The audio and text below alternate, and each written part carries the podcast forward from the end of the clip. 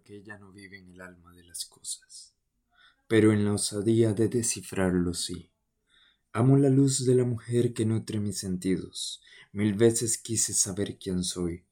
Después de tantos nombres, un cruce tan grande para mi brújula puede alcanzar la arena por muchos siglos.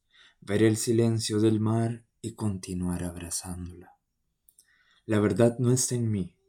Cada segundo es un intento fugaz de captar lo escurridizo. Nadie posee la verdad, e incluso más lejos, si alguien está pensando en alcanzarla, no debes olvidar esto.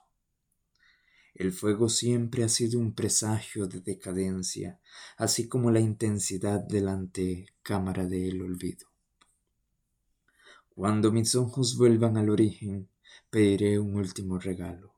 Nada más exijo de ti que coloquen las palabras en mi sepulcro, las que he dicho mil veces y aquellas que me hubiera gustado decir al menos una vez.